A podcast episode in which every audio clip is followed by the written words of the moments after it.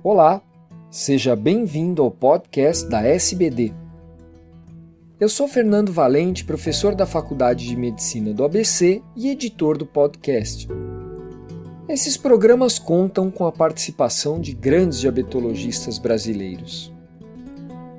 Nessa edição, ouviremos dados de uma revisão sistemática e meta-análise dos efeitos do tratamento antipertensivo na morbimortalidade cardiovascular em diabéticos com diferentes níveis de pressão arterial.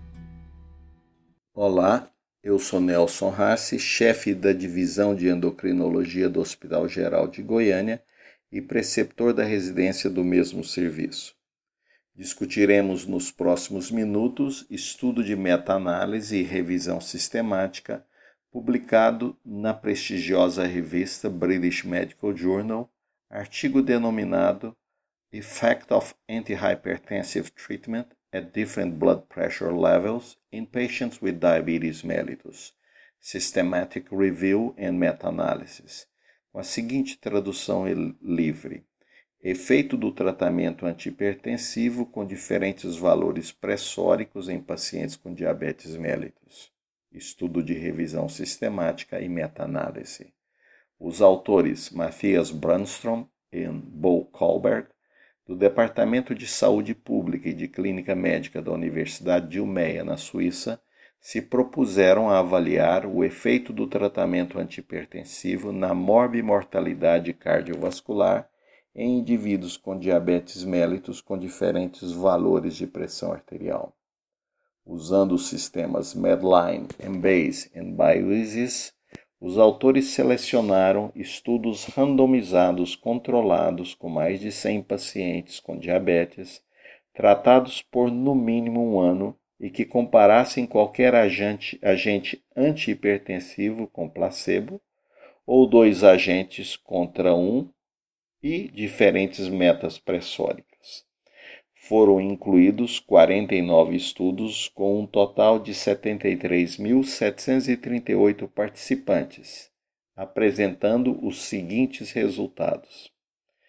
Pacientes tratados com valores pressóricos iniciais superiores a 150 mm de Hg, este tratamento antipertensivo reduziu o risco de mortalidade por qualquer causa em 11% reduziu a mortalidade cardiovascular em 25% e doença renal estágio final em 18%.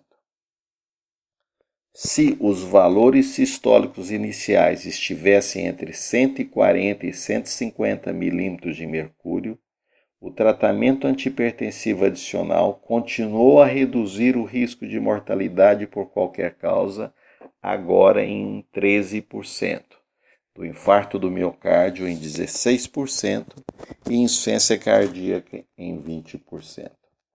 Entretanto, se a pressão sistólica inicial fosse inferior a 140 milímetros de mercúrio, o tratamento antipertensivo mostrava uma tendência a aumentar o risco de mortalidade cardiovascular em 15% risco relativo de 1,15, intervalo de confiança 95% entre 0,95 a 1,16, e também uma tendência ao aumento do risco de mortalidade por qualquer causa, com risco relativo de 1,05%, intervalo de confiança 95% entre 0,95 a 1,16 valores não estatisticamente significativos.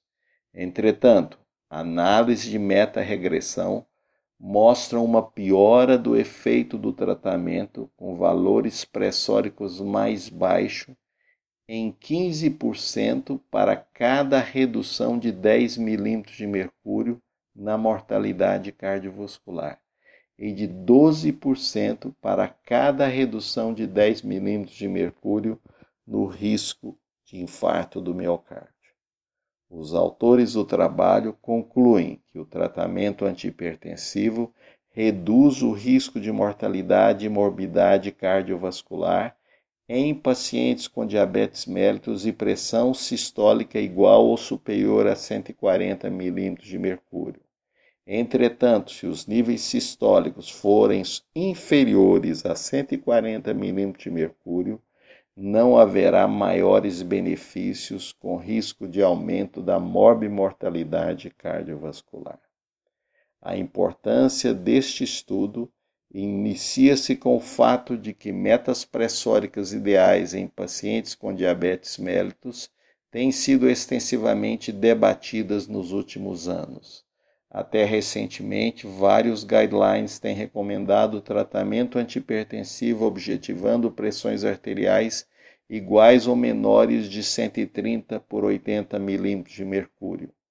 Porém, estudos mais recentes, realizados exclusivamente em pacientes com diabetes mellitus, mostram dados contrários a estes, e a partir de 2013, diferentes sociedades científicas, como o American Diabetes Association, o American Heart Association, a American Society of Hypertension e o International Society of Hypertension, alteraram suas recomendações para valores inferiores a 140 por 90 milímetros de mercúrio.